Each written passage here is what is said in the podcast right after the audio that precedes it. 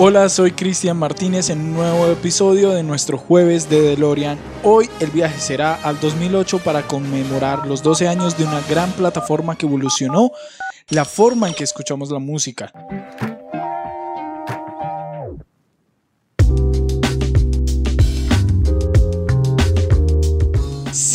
Les hablo de nuestra querida app Spotify y donde vamos a hacer un recorrido por las 12 canciones gospel más escuchadas del 2020.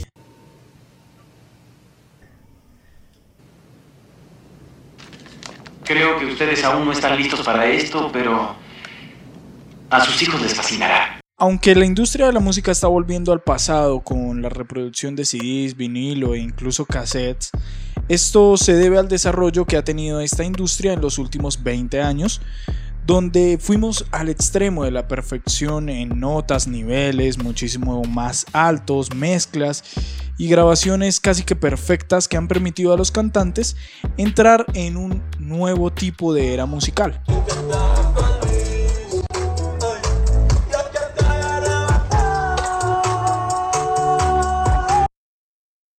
Y donde las prioridades ya son otras, tanto para los artistas como para las productoras. Estos cambios explotaron las listas de consumo de mercados justo en ese momento de la era digital. La música ya era diferente y aunque se podía conseguir en Internet no era un mercado muy volátil. Fue entonces cuando plataformas como eh, Spotify de streaming entraron a comercializar la música de una manera distinta e incluso a dejarte crear tus propios CDs digitales con todos tus artistas y canciones favoritas combatiendo y me parece que a lo que más combate esto es a la piratería, ¿no? Como lo hablamos en, en capítulos anteriores, estaría destrozando a esta. Spotify fue creada en Suecia el 7 de octubre de 2008 y aunque no es la única hoy en día, es una de las plataformas de streaming más grandes del mundo, con más o menos un aproximado de 286 millones de usuarios por todo el mundo.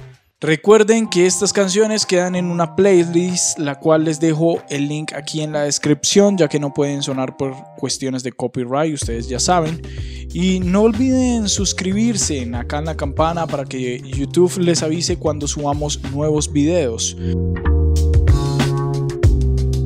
Nuestro top 12 comienza con un artista urbano dominicano, Madiel Lara, y su canción Ayer que fue lanzada el 18 de septiembre con 88.500 reproducciones, un número pequeño, pero que si miramos la fecha de lanzamiento no está tan mal. La número 11 es para un artista nuevo. Cuando digo nuevo es que hasta ahora estamos conociendo porque ya lleva varios años haciendo música y es David Muguercia, un artista cubano que fusiona su música latina con lo urbano, donde entra en este top con su nueva canción Última llamada. En la número 10 está Qué locura de Nathan el Profeta, ex integrante de Aposento Alto, con Alex Zurdo y Brian Bush, un sencillo que por ahora no hace parte de ningún álbum. Manfla es un artista dominicano que combina pop, RB, la música chill y el EDM, básicamente son los géneros que están on demand. Con una fuerte influencia norteamericana hace sus composiciones entre inglés y español. Este tema, Tu Paz, salió a la plataforma el 11 de septiembre, por supuesto, del presente año. En el número 8 tenemos la banda argentina de reggae Las Sandalias, así se llama, junto a Yahaciel Band, una unión de artistas venezolanos que combina el reggae con el ska y donde este año hicieron una unión con el famoso comediante y predicador Juan de Monreal. Esta canción ya cuenta con más de 10.000 reproducciones en YouTube.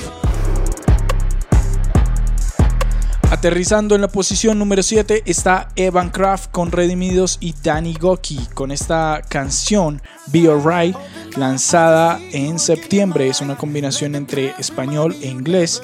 Por el momento es un sencillo que no hace parte de ningún álbum. Y el 4 de septiembre, Ana Lee lanzó Fiel, un sencillo el cual la cantante ecuatoriana radicada en Miami afirma aún más su carrera como cantautora, tema el cual Fue producido por eh, el esposo reconocido de ella, productor de música colombiano, Anuar El Hadway. Y en la casilla número 5 está Alex Zurdo en una unión con Jay Khalil y músico con esto que se llama Remix, solo Remix. Alex Zurdo es mayormente reconocido por su música urbana, lo que pocos saben es que realmente él quería cantar música worship o adoración. Para cuando terminó de componer una de sus primeras canciones se dio cuenta que era más urbana que cualquier otro género y es por esto que se vio reflejado en, en, la influencia que tuvo por parte de Vico C, el cual él creció escuchando y el cual vimos en nuestro podcast pasado. Si quieren ver cuáles son las últimas cuatro canciones de este top 12 Spotify, los invito a que vayan a nuestra playlist que queda aquí abajo. Pueden guardar esta playlist o agregar a sus canciones favoritas, a sus listas personales, las pueden agregar. Además tenemos muchísimas otras más playlists que sé que les pueden gustar. Nos vemos el otro jueves. Chao.